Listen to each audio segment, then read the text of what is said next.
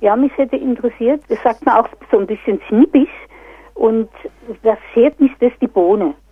Was das mit der Größe der Bohne zu tun? Es, es regt mich nicht auf, weil die Bohne so klein ist oder äh, hat, haben Sie da eine andere Erklärung dafür? Nein, nein, das ist ganz richtig. Sie sind ja nicht so dumm wie Bohnenstroh, sondern eine Aha. kluge Frau. Und insofern sind Sie auf dem richtigen Dampfer. Also die Sache ist ganz, ganz klar. Bei der mhm. Bohne mhm. ist es ähnlich wie bei der Erbse. Sie kommt in der Regel nicht in Einzahl in Betracht, sondern es muss schon eine Menge an Erbsen sein, damit es ein gescheites Gericht ist oder eine Menge an Bohnen. Mhm. Eine einzelne Bohne, mhm. eine mhm. einzelne mhm. Erbse interessiert eigentlich niemanden außer einer Person. Und die kennen Sie auch. Das ist der Erbsenzähler. Der ist so ja. genau, dass er sogar die einzelne ja, Erbse ja, wichtig nimmt. Aber ansonsten interessieren die Menschen die Sachen nicht die Bohne. Ja, Erbse, weil Sie jetzt gerade Erbsen sagen, darf ich dann noch was?